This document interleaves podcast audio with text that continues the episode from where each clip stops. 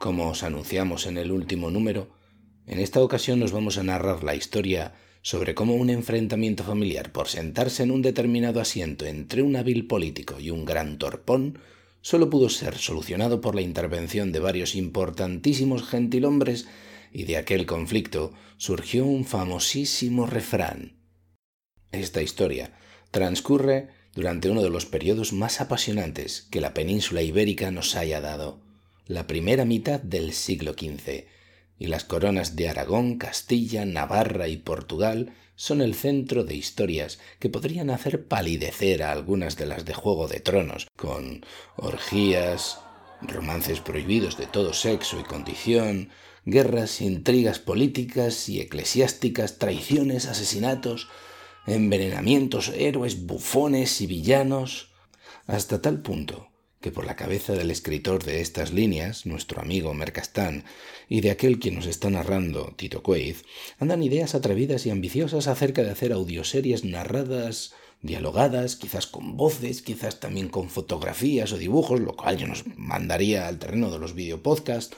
En fin, que si a alguien le interesa, se agradecen colaboraciones y ya sabéis dónde poneros en contacto. Pero bueno, seguimos. La historia en la que nos vamos a centrar aquí hubiera sido una trama secundaria de relleno en esta serie, probablemente cortada por exceso de longitud y con poca relación con el resto. De, hecho, pese a ocurrir temporalmente durante los primeros episodios de la excelentemente bien documentada y ambientada serie Isabel de Radio Televisión Española, y ser personaje habitual, el protagonista de esta historia, no hay en ella ni la más mínima mención a estos hechos. Es decir, ya estamos todos sentados, vamos pues con Historias que no creerías en una película. Capítulo número 3. El juego de las sillas. Bueno, vamos con nuestro protagonista. Este señor se llama Monseñor Alonso de Fonseca y Ulloa, apodado por los cronistas El Viejo. Era arzobispo de Sevilla y uno de los consejeros más influyentes y fieles de Enrique IV de Castilla era un político muy hábil y listo y que se desenvolvía muy bien tanto en la corte como en los entresijos de la iglesia y era rico y muy poderoso y corrupto y mujeriego. Es decir, lo habitual para aquellas épocas. Fonseca se perdió, como veremos, parte de los capítulos del serial relativos a la Guerra Civil Castellana, que duró entre el año 1465 a 1468, por estar bien lejos de la corte.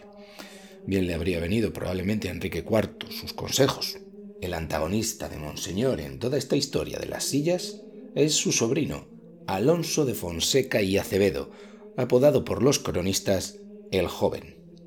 Su tío le había dado el puesto de deán de la Catedral de Sevilla hacía unos años y en el año 1460 su tío le consiguió el puesto de arzobispo de Santiago gracias a una maniobra política para apartar del puesto a un rival político molesto, para lo cual había logrado el apoyo del rey Enrique IV y a través del rey del mismo papa. Así cualquiera, ¿verdad? Ya hemos dicho que el viejo era un hábil político. Los historiadores no se ponen del todo de acuerdo en cómo comenzaron los problemas para el joven. Nos atendremos a una de las versiones disponibles. El joven se metió en trifulcas entre otros dos nobles familiares suyos y fue por ello condenado a dos años de prisión entre 1465 y 1467 en Noya, La Coruña, y para evitar la prisión se intentó pagar un rescate con dinero y joyas de la Catedral de Santiago. Vaya joya el tío. Lo cual provocó un gran escándalo y un destierro de diez años.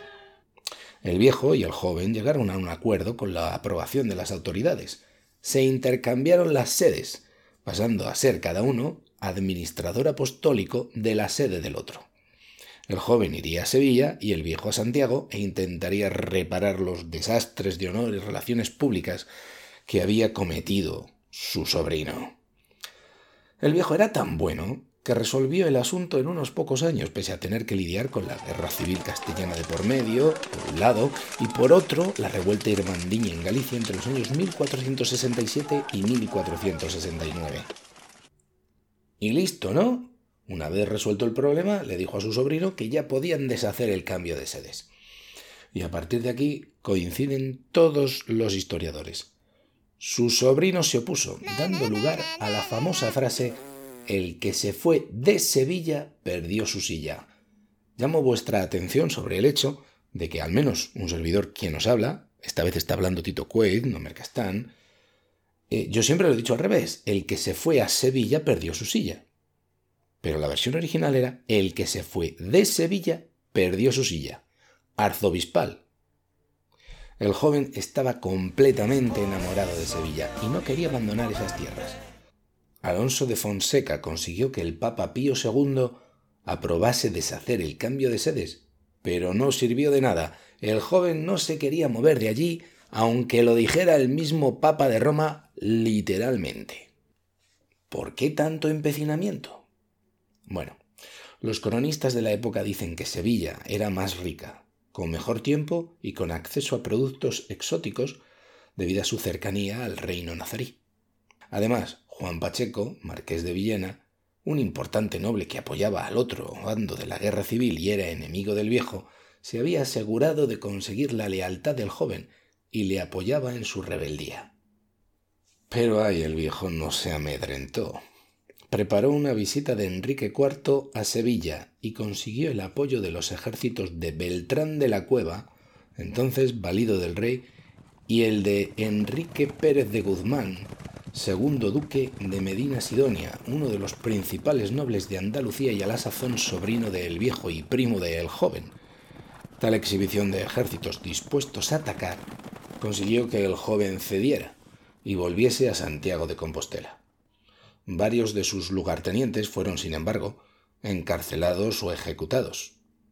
El viejo murió cuatro años después, y su sobrino, treinta y ocho años después, ya cansado de la vida arzobispal, decidió retirarse y dejar la silla arzobispal a su propio hijo, Alonso de Fonseca y Ulloa, conocido como Alonso III de Fonseca, último de esta saga familiar de eclesiásticos homónimos y prueba de que la realidad no sigue la consigna de las series de televisión de no repetir nombres. Tantos años le habían mejorado a el joven en lo de político, y para evitar la prohibición de que un hijo no pudiera suceder a su padre en la misma sede arzobispal, consiguió que un sobrino del Papa Borgia estuviese en el cargo un breve tiempo de interregno. El joven murió cinco años después. Alonso III sería tras la muerte del cardenal Cisneros jefe de la Iglesia española durante los reinados de Carlos I y de Felipe II, pero esa, como se suele decir, es otra historia. Y hasta aquí el capítulo de hoy. En el capítulo cuarto de Historias que no creerías en una película, os vamos a contar qué tienen en común algunas casas antiguas de Madrid, con los periódicos ingleses, los tejados franceses, las barajas inglesas del siglo XVII y, según se dice, las viviendas de hace algunas décadas en Zaragoza. Os prometo que va a resultar curioso, interesante y, como siempre, divertido. Historias que no creerías en una película. Los textos, como siempre, son obra de José Luis Villarig también conocido como Mercastán. Narración y edición, servidor quien nos habla, Tito Coiz.